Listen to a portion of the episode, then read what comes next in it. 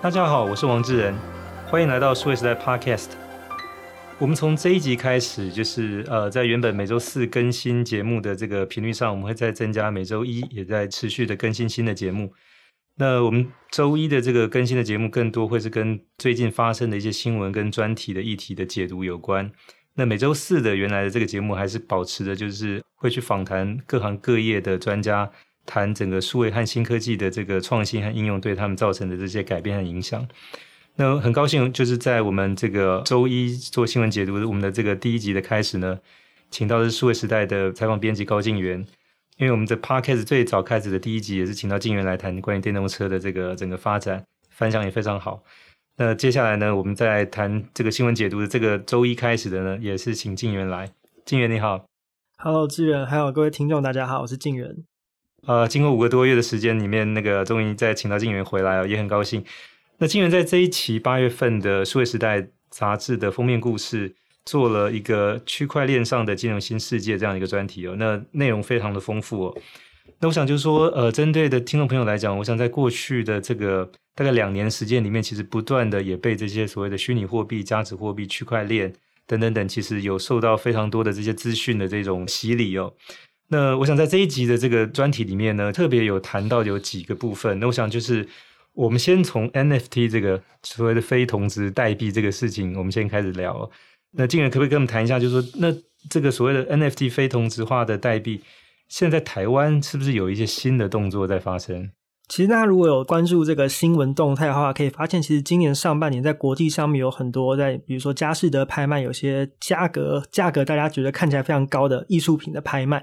那其实不只是在国际上，在台湾，像是大家可能很常听到的一些歌手，大家也开始有自己的 NFT 开始推出来。像我觉得大家可能比较认识的是歌手周兴哲，他在今年三月的时候发行了自己的第一个 NFT 的单曲。那他在四月份的时候。这个用十三点三十二个以太币的这个价格卖出，那其实之后有非常多，包括像是马念先，他也推出了自己的 NFT 的单曲《台北纽约》。那它这个蛮特别的，它是用一个像扭蛋的形式，它限量一百个。然后如果你有买到够幸运的话，买到其中一个的话，它是有它年底演唱会的门票的一个数位的凭证，你就可以当他演唱会的 VIP，你还可以到后台去跟他互动。然后像包括像是如果大家在听乐团的话，像血肉果汁机啊，还有田约翰，其实都在今年呃年中的时候有发行了自己的 NFT 的作品。所以这个 NFT 现在我们不只看到是国外的这些什么 NBA Top Shot，包含这些艺术创作，嗯、或者像 Twitter 创办人第一的 Twitter，就是那不然现在台湾其实我们也有本地推出的这 NFT 的产品。对台湾的话，我觉得其实看到比较多是像音乐创作人啊，或者像是 YouTube 这种内容创作者自己出来推出 NFT，我觉得这样的内容产出是比较多的。这跟国外可能以就是比较怪奇或者是数位艺术创作的这个趋势也有点不太一样。那这个基本上还是从名人效应开始。我想就是说，从可能我以我以前小时候开始，比如说去买这些什么职棒球员、职篮球员的这个纪念卡，或者一些歌手的这些周边商品，像签名海报啦、T 恤啦、帽子等等等。或者像什么单曲唱片，跟现在这些年轻一代去买这些所谓的你刚才提到血肉果汁机或者周兴哲的 NFT，有什么不一样呢？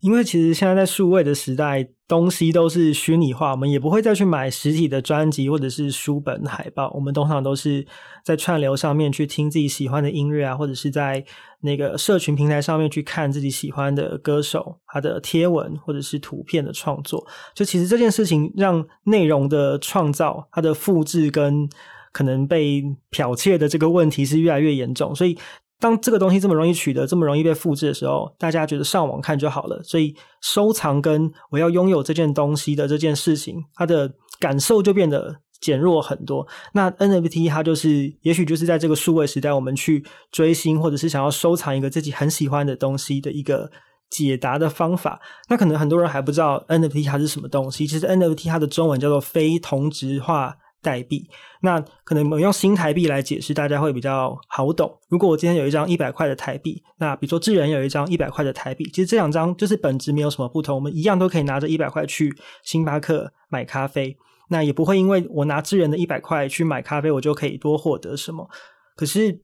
NFT 它的特质有两个非常大的，一个就是它不可替代，就是它因为它上面每一个都有自己独特的编号，所以可能我的这个 NFT 跟智人的 NFT 它们本身是有本质上的不同，所以我们也无法去替代它。那它在交易的时候呢，它也必须是完整的以一为单位去交易，它没有办法去做分割。像我们一百块，如果我们的咖啡是九十五块，它是可以去找零的。可是我们在交易 NFT 的时候，它就是完整的一个，它没有办法去去分割它。所以呢，这两个特性就很适合拿来作为就是创作创作的作品或者是艺术品的交易，因为它就是没有办法去分割，它是完整的一个。那它也是呃有自己的编号，所以假设它是发行一百个数量的话，那你就可以去验证它说它就是那一百个作品里面的其中一个，它的独特性在这里。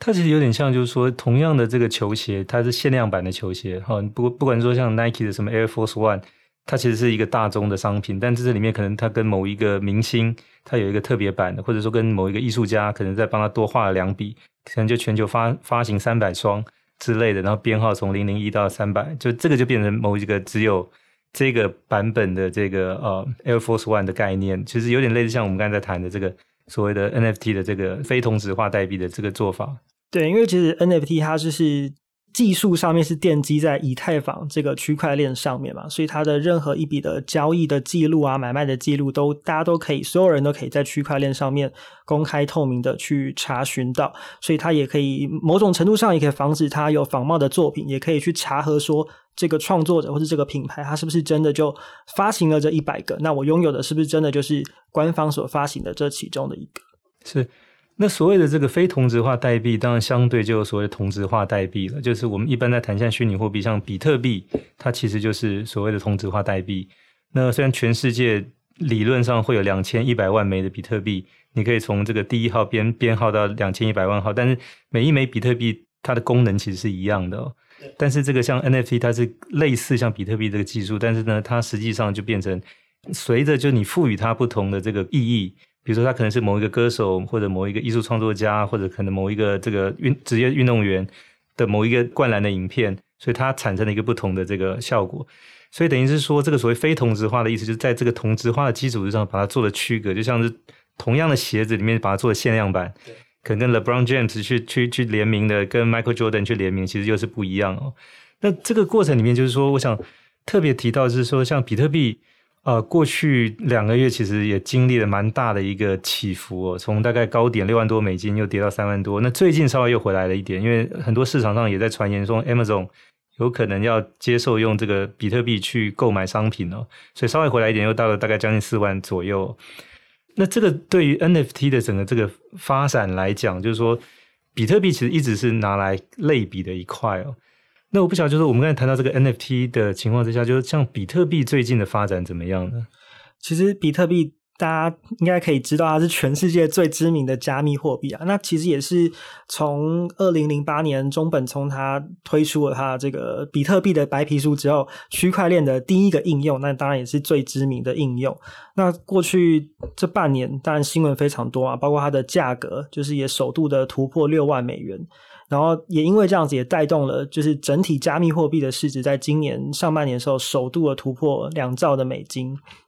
那也是因为如此，就是这个涨幅、这个态势，也让很多主流的，不论是金融机构啊，或者是企业品牌，就开始去关注到比特币。因为比特币可能对主流的市场来说，以前它就是一个小的配角。很多人在想到它的时候，就会把一些这个有些负面的形容词啊，可能就会觉得它是投机啊，或者是有一些这种犯罪、这种非常 灰色地带的交易成分在里面。可是其实今年也看到。呃，马克马斯克就是比特那个特斯拉的执行长，他也说过，他也考虑要用呃让大家用比特币啊去买他们的电动车。那像 Visa 或是 Mastercard 这些主流的呃金融的机构，他们也开始去规划一些服务，让大家可以用加密货币去结算交易。那也看到了一些很大的公司，比如说像美国的那间电子支付的公司 Square，他也开始去。把公司部分的资金拿去拿来买比特币，然后作为公司的资产的配置。所以其实今年看到的不只是说币价这样很夸张的飙涨，也看到就是我们主流市场也开始去呃看到这个加密货币背后的技术有可能会对未来世界所带来的一些改变。是，我想就是说，在过去这几个月，就比特币这个所谓从六万多跌到三万多，大概跌到将近四成的过程当中，也引来了很多的批评哦。就说这个本来就觉得比特币是一个相对可能比较投机、风险高，然后波动性高。但回过来看，就是说现在其实越来越多的国家跟政府也开始采取用比特币来作为它发行数位货币的一个基准哦。比如说我们看到像这个中南美洲的，像萨尔瓦多或者委呃委内瑞拉，其实都采取了就是用比特币来发行数位货币的这样的一个，就主要也是要想办法去规避掉过去。呃，可能就是长期以来这种通货膨胀，或者说它本身自己国家的这个法定货币波动性大的一个问题哦。对，那当然就是说这个可能跌掉四成这件事情，相对是一个严重的。但相比于可能中南美洲这些国家过去经常有一年它的通货膨胀率超过百分之一千的这件事情来讲，其实比特币相对还是好很多，是一个稳定的货币。所以这个也是我们看到，就是说可能会有更多的这个政府或者国家。采用数位货币不一定是比特币，有可能是以太币或者其他类似的这种去作为这个。那当然，我想这个里面其实我们也看到是说很多的变化在发生。就是刚才经理人提到的说，像之前的 Elon Musk，呃，就是公司买了十五亿的比特币，然后也宣布说可能接下来要开始接受用比特币支付去买汽车。虽然说后来他也因为就是说他觉得比特币开矿的过程里面很耗能源，太不环保了，太不环保了，所以就是说又稍微暂停。但我想这个。动作可能是只是延迟，不会取消哦。就我们看到的是说，开始可以接受用比特币去买实体的商品，不只是汽车，或者接下来可能 Amazon 也开放的话，你可以上去买书，买或者去买这些呃，就是像 Amazon Prime 的这种，就是呃下载影片的服务。那我们也看到一开始我们提到就是说，像这个 NFT，其实现在更多的年轻人其实是用实体的这个货币。去买虚拟的商品，我想这两件事情现在都在发生哦，就是说，一个是用虚拟的货币去买实体的商品，或者用实体的货币去买虚拟的商品哦。嗯，我想请教静源说，那接下来会不会发生一件事，就是说用虚拟的货币去买虚拟的商品这件事情？嗯，这其实应该。也可以说，它现在正在发生啦。因为其实 NFT 这件事情在，在我我自己觉得，在年轻的世代，就是它其实发酵的蛮快。然后大家对于这个东西的，就是愿意花钱去买一个虚拟的东西这件事情的接受度，好像还蛮高的。嗯，就这一次在杂志制作的过程里面，就是有采访到了一些专家嘛。那我觉得其实可以把 NFT 的发展大致列为三个阶段。那第一个阶段可能就是在今年以前，就是大家新闻上面看到那些很夸张的数位艺术品的交易额。它当然可能是艺术家很有名，或者是一个超级大的品牌，比如说 NBA 或者是 Gucci，他推了一个 NFT，那当然大家就会很想去拥有它，也也愿意花高价去买。然后到了呃所谓二点零的阶段，就也许是今年在台湾上面市场上面看到的很多的，不论是内容的创作者或是音乐人，他们开始去发行自己的 NFT。那他们的目的，呃，我觉得大概有两块啦，一块就是跟粉丝去做互动嘛，尤其是像今年台湾的疫情又比较严重，可能演唱会或是一些线下的活动没有办法举办，那他可能透过这一些 NFT，它不只是有。视觉上面可以看到，然后声音上面也可以听到，可以跟粉丝就是透过 NFT 这个东西有好像更深层的互动，所以我们可以把它理解成是更更深度的呃粉丝社群的经济。那也许在接下来到了三点零，可能也许是明年或者是更久之后会发展的，也许我们可以看到是更深度的社群的经营。就像我自己有一个朋友，他最近他的。养了好多年的贵宾狗过世了，然后他虽然很伤心，可是也希望可以用一种新的方式去怀念他。他就把他的贵宾狗就是做成了一个 NFT 的艺术作品。然后放到链上，那他当然不是想要卖了，他当然就是希望能够纪念他。那他自己也想说，也许如果之后呃也有人想要纪念自己过世的宠物，也许他可以提供这样子的服务，或是提供一个平台，帮大家把就是过世的宠物变成一个数位艺术品来上链。那所以其实 NFT 它从过去可能你要够红够大才可以。呃，卖出好价钱这件事情，慢慢转变到很分众的市场。只要你能够在你的这个圈子找到你的同好，它就可以形成一个很正向的循环。我刚刚我也漏提到，就是呃，二点零的时代，很多创作者他发行跟粉丝互动，然后另外一个其实也是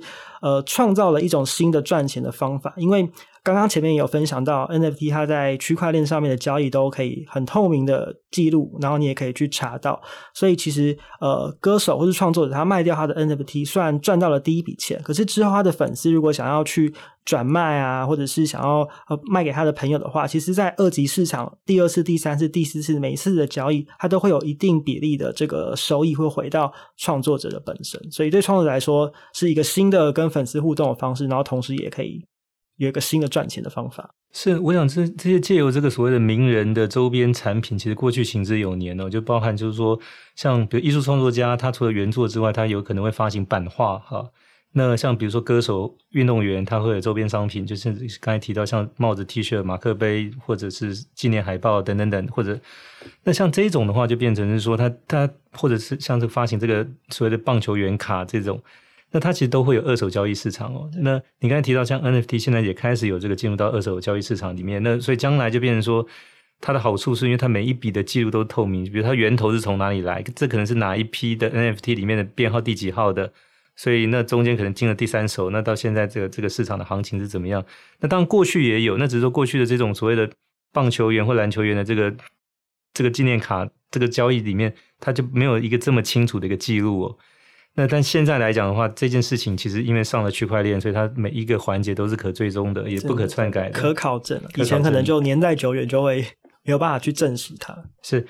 那你你你你后来举的这个例子是说，比如你这个朋友他帮他的这个过世的这个宠物发行的这个一个 NFT 哦，那甚至就是说将来其实也不是将来，其实现在开始已经有一些就是说在可能虚拟的世界里面啊、呃，去创造一个身份在那里，那这个。只要一一旦创作完成，就会永远保存在那里。我想，像今年大概六七月份，我们看到有很多学校的毕业典礼，因为没有办法举行，啊，因为这个疫情三级的关系，那开始就是说，有些人利用，比如类似 Minecraft 自己去开发了学校的大礼堂，嗯，包含就是说讲台、座位等等等，那都有很清楚，就是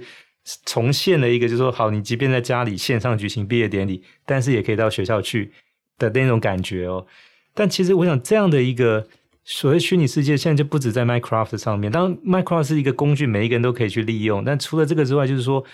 也将来会有类似像这种我们现在所经历的实体的这些，包含街道、大楼、办公室等等，就是它可能在一个虚拟的空间里面也会呈现出来。那现在其实开始有一些技术在做这件事情，就是说，那你虽然是在家工作或者在家学习，但是你的感觉就是在办公室或者说在在学校的教室里头是一样的。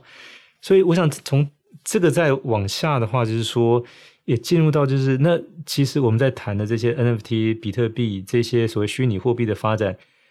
从我们现在实体世界来看是有点不可思议，但将来如果说进入到那个虚拟的世界领域里面来讲，看起来又有一点顺理成章、水到渠成的这种感觉。我觉得今年还有一个很有趣的事情，就是看到那个黄仁勋，然后跟林之晨他们在演讲或者受访的时候，都有提到一个共同的关键字，叫做元宇宙 （Metaverse）。就元宇宙听起来很玄啦，其实它就是虚拟世界的意思。那就像大家可以现在可以想象，我们在网络上面，在 social media 上面跟朋友社交，或者是在电商上面去购物，那这些行为。在虚拟世界发生，可是它是很平面的。然后未来这个所谓元宇宙或是虚拟世界的概念，它就是把这些平面的虚拟行为立体化。所以以后我们可能我们的生活就是有两种：我们现实当中的生活，然后我们也有可能在虚拟世界有一个自己的分身。那在那个世界里面，我们一样可以跟朋友社交啊，然后我们甚至也可以工作，甚至在里面有一些经济的行为。所以像黄仁勋跟林志成就是都有提到说，其实区块链的技术。有可能就是未来这个元宇宙里面一个很基础重要的一个关键。是这个元宇宙的元就是一元复始的元哦。嗯，所以这个所谓的 Metaverse 其实类似概念是说，它其实就从原本虚拟的混沌的宇宙当中产生。其实我们 应该照理讲，所有人都是从那个宇宙当中来到这个实体世界，对，所以等于回到原来那个。我想那个其实是一个。有趣的一个，因为在那个所谓的元宇宙里面，其实我们每一个人需要有一个分身，就所谓的 avatar 这样的一个替身的在在那边出现哦。但我想这个概念其实本身来讲，倒不完全新哈。就是说，因为像静远比较年轻，三十岁以下，那像我是五十岁以上，我们刚才刚好属于是大概隔了两个世代哦。差不多二十年前，其实当时有一款美国发展的游戏叫《第二人生》（Second Life），它其实就是试图去重现。就是我们在实体世界里面这些所有的空间的这个经验，包含街道、包含商店、包含办公楼等等，还有公园等等，就是在这个所谓的虚拟世界里面。那每个人其实有一个分身阿巴塔在这上面哦。那当时就变成说，你也可以试图在上面去开店或者租房子或买房子等等。那有点像把大富翁的游戏把它 虚拟化，三度空间之后把它虚拟化到那个里头去。那曾经就是说，当时的 IKEA 就是也。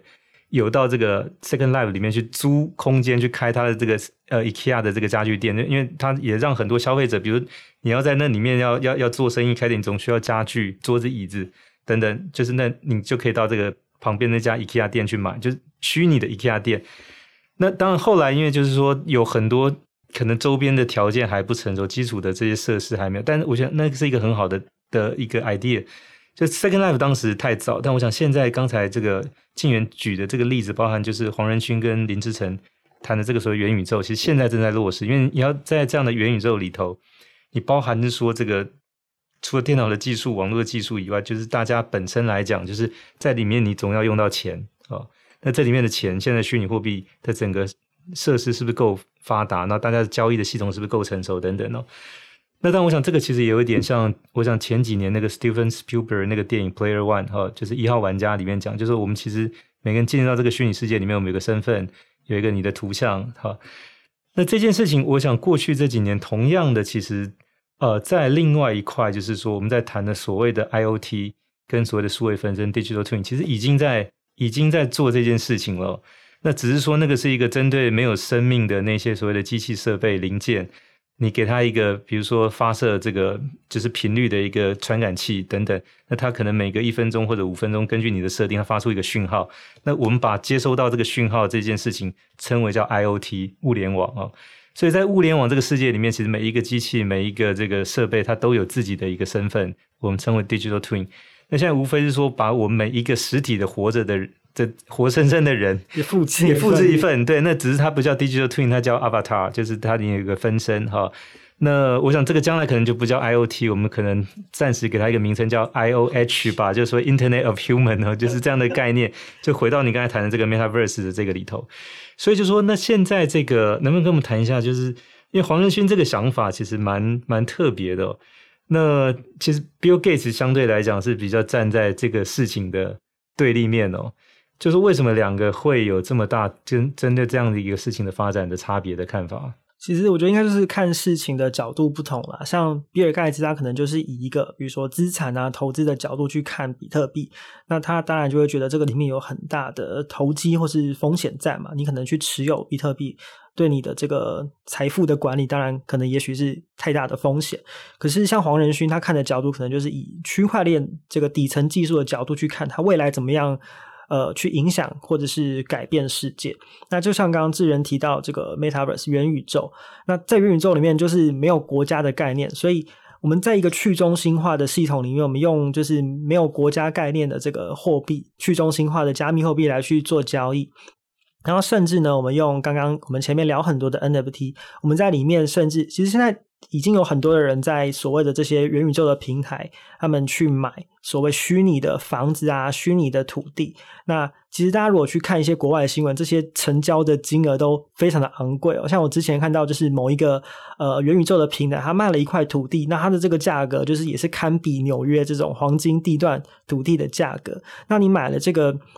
呃虚拟的土地，你当然。呃，它不会在实体的世界连接有一个实际的土地，它就是在那个元宇宙的平台里面，你拥有这个虚拟土地的所有权。那你也许就可以在上面盖你自己喜欢虚拟的房子啊，然后你可以在你的房子里面展示着你所有买来的 NFT 的收藏跟战利品。然后就邀请你的好朋友，比如说我邀请智人来我这个元宇宙的家里，然后参观我这个所有的收藏。然后甚至呢，如果我有这个更有商业头脑，我在我的房子外面我也租给。比如说租给 Nike，然后放一个 Nike 的广告，这样子呢，在这个元宇宙里面，其实他路过我房子的人，他就会看到，哎，有这个广告，所以它其实是有，我觉得有很多的玩法正在酝酿跟发生，蛮有趣的。所以我想，这个元宇宙，如果说我们给它一个更更通俗易懂的说法，它可能可以叫所谓的 Second Life 的二点零版哦，或者我们刚才给它升级到叫 Third Life 第三人生好了，因为这一这一次这个是更更接近到可落实的一个一个情况哦。那大家来看，就是可能单独的 NFT 或者刚才提到这个所谓的元宇宙，都会觉得好像有点科幻。但是你实际上把它现在跟很多年轻的这一代的，可能过去这十几年的行为，包含就是玩游戏，它其实本来就已经在这样的一个虚拟的场域里面了。那包含说像一般的动漫跟 cosplay，cosplay 其实就是把它可能在虚拟的这个场域里面，本来那个 avatar 把它搬到现实上面来去体现哦。所以我说，当这些事情看起来过去是各自独立在平行发生的，你把它整合在一起的时候，感觉上这个 NFT 如果把它放在这样一个比较大的架构去看，它其实就是一个顺理成章的事情了。所以我想就是说，可能更多针对像我这个年纪或者以上的，要来理解这个会稍微比较吃力。当像静原这个比较年轻一辈，这个事情就是相对来说 感觉是再自然不过了。那所以我想就是说，呃，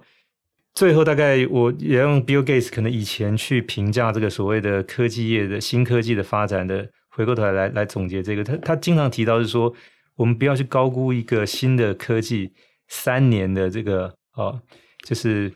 就是带来的影响，但绝绝对不要去低估就是它十年后带来的改变哦。那我想就是说，可能这件事情用在 Bill Gates 现在评价这个就是所谓的 NFT 跟区呃就是区块链或者比特币这个事情上面来看，其实一样，因为刚好因为比特币到现在来讲，大概也经过十二年的这个时间哦。那现在其实不但没有泡沫，它其实还在存在，还在不断的演进。那 NFT 其中一个新的应用，NFT 将来这个应用，除了在我们可能就是呃，我们刚才谈到，就是说在实体世界里面成为一个明星的很多的这些所谓代言商品的，呃，或者说是这种所谓的周边商品的其中一个之外，回到就是说将来类似像这种所谓元宇宙这个概念，如果能够再更进一步的发展和落实，其实还有很大的这个成长空间在里头。好，我们今天谢谢静原到我们节目中来跟听众朋友大家一起分享关于区块链跟 NFT 新的发展。谢谢大家今天跟我们一起聊天。那我们接下来周四这一集，我们要请到的是前将来银行的总经理刘义成来到节目，跟我们继续在虚拟金融这一块来谈，就是关于 DeFi 去中心化金融跟整个目前台湾金融业的一些变化。呃，请大家周四也保持关注。那希望大家会喜欢今天的内容，欢迎点赞转发，也请持续关注和留言。我们下期再会。